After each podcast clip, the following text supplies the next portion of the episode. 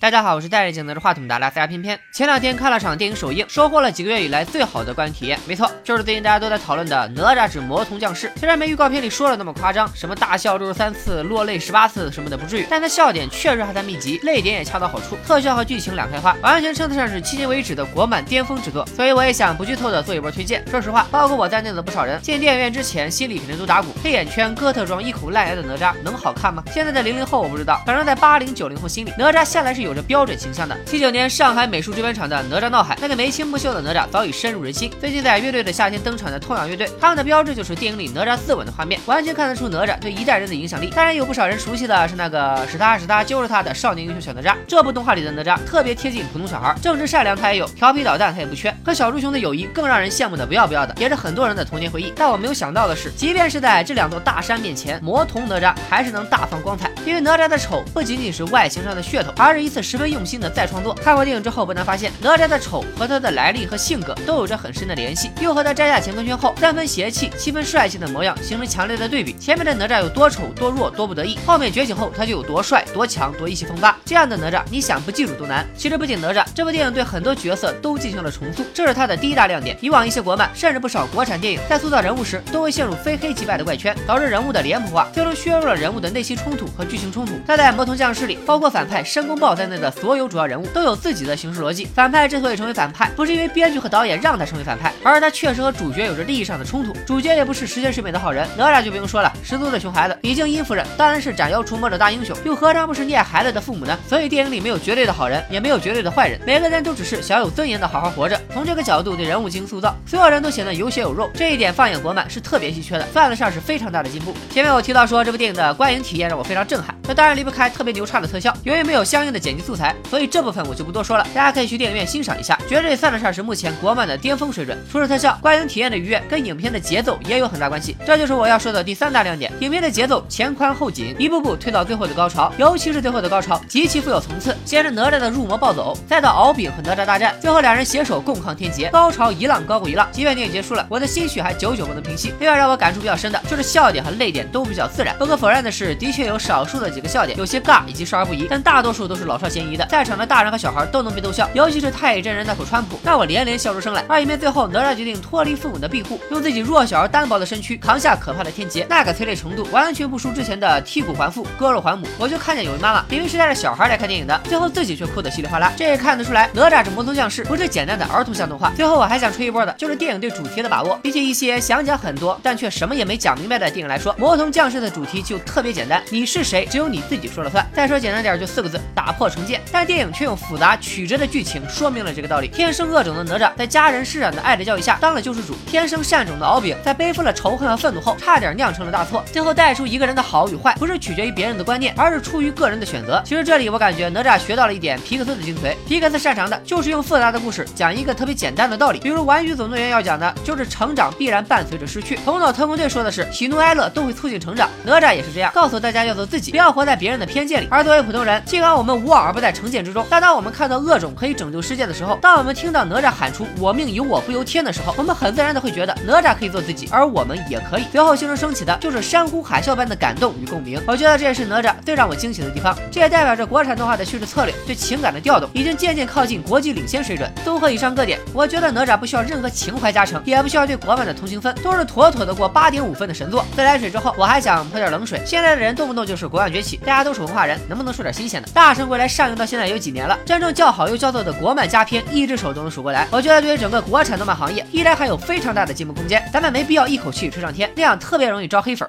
在首映现场，我见到了导演饺子，有观众问起饺子的微博，但饺子不愿意透露，他声称只想好好搞创作，不想当网红。我觉得中国动画人要是都有这样的想法，低调做人，高调做事，用作品说话，那国漫崛起才是真的指日可待。而作为观众，我们能做的就是营造一个相对客观和理性的环境，凡事起于讨论，始于争鸣，既别无脑夸，也别无脑黑，那样对我们的动画乃至整个电影事业都是天大的好事。今天咱们就说到这里吧。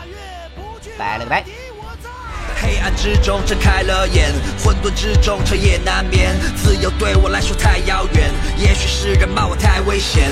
破碎的心到底谁能够捡？幼稚的心灵想期待明天。